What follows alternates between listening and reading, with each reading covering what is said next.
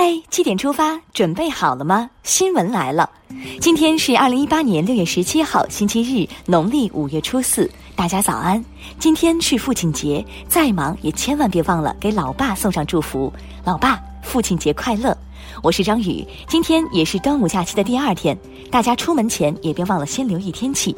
端午小长假期间，我国北方将迎来新一轮降雨天气，华北北部、内蒙古东部等地将有雷雨或冰雹。从今天开始，我国四川盆地至长江中下游一带也将有强降雨，大家享受凉爽的同时，也要注意出行安全。另外，未来十天，京津冀及周边区域大气扩散条件总体一般，空气质量较差，出门可别忘了戴好口罩。习近平总书记在山东考察时强调，切实把新发展理念落到实处，不断取得高质量发展新成就。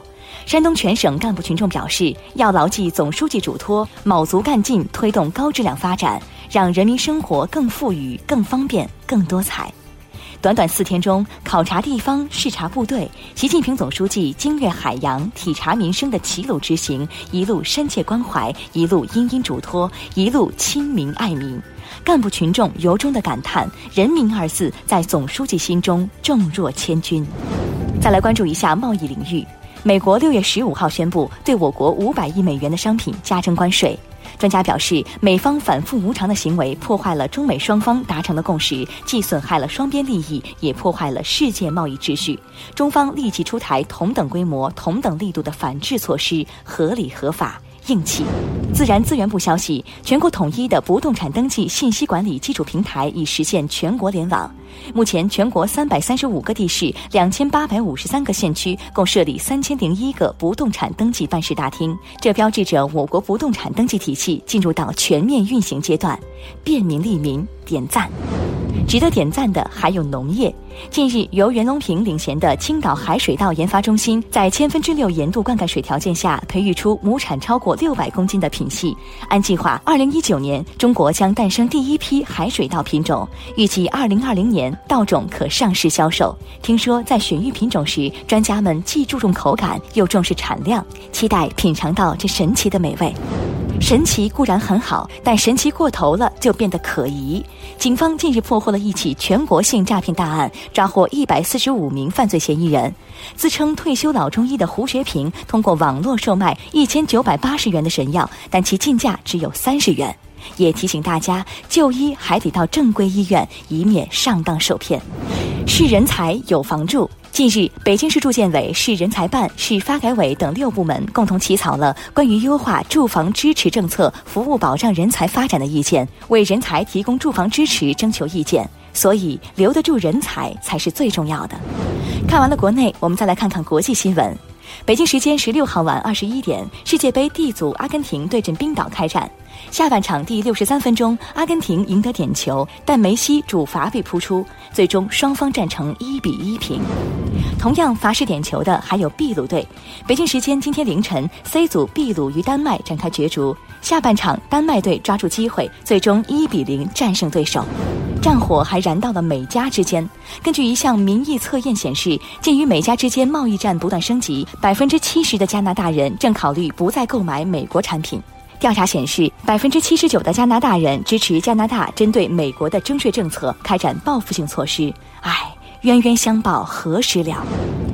德国总理默克尔领导下的基民盟近日与内政部长基社盟主席泽霍费尔在难民问题上的分歧凸显。有报道称，两党组成的联盟党面临分裂风险。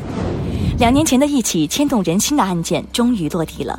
十五号，美法院以二级谋杀罪判处两年多前杀害中国女留学生江月的凶手霍利·戴维斯二十五年监禁，且不得提前假释。戴维斯当庭认罪，真是罪有应得。昨晚，由中央广播电视总台和上海市人民政府共同主办的第二十一届上海国际电影节正式开幕。上海国际电影节今年首次在主题板块设立“一带一路”电影周，来自“一带一路”沿线近五十个国家和地区的一千三百多部电影报名参赛参展，其中一百五十四部影片被列入电影节各展映单元。估计小伙伴们已经迫不及待了吧？七点资讯，首先看重拳打虎。中国船舶重工集团有限公司党组副书记、总经理孙波涉嫌严重违纪违法，目前正接受中央纪委、国家监委纪律审查和监察调查。农业农村部消息，截至到六月十三号，全国已收获小麦二点七八亿亩，收获进度过八成，机收比例达百分之九十五点五。昨天，昆明一直升飞机在执行应急救援飞行任务过程中失事，三名机组人员全部遇难，令人惋惜。近几天，河南信阳乡村女教师李芳以伸挡车救下四名学生的举动，感动了无数人。昨天上午，河南各界人士四千余人参加了李芳的追悼会。昨天，新疆维吾尔族、回族、哈萨克族、柯尔克孜族等少数民族群众迎来一年一度的传统节日——开斋节。大美青海号西宁直飞台北航班昨天开通，以后想去台湾就更方便了。台湾人才来大陆工作也更加便利了。近日，福建六十五所高校向台湾博士发布五百三十六个岗位需求。动动眼就能玩切水果，扫扫手就能自助购物。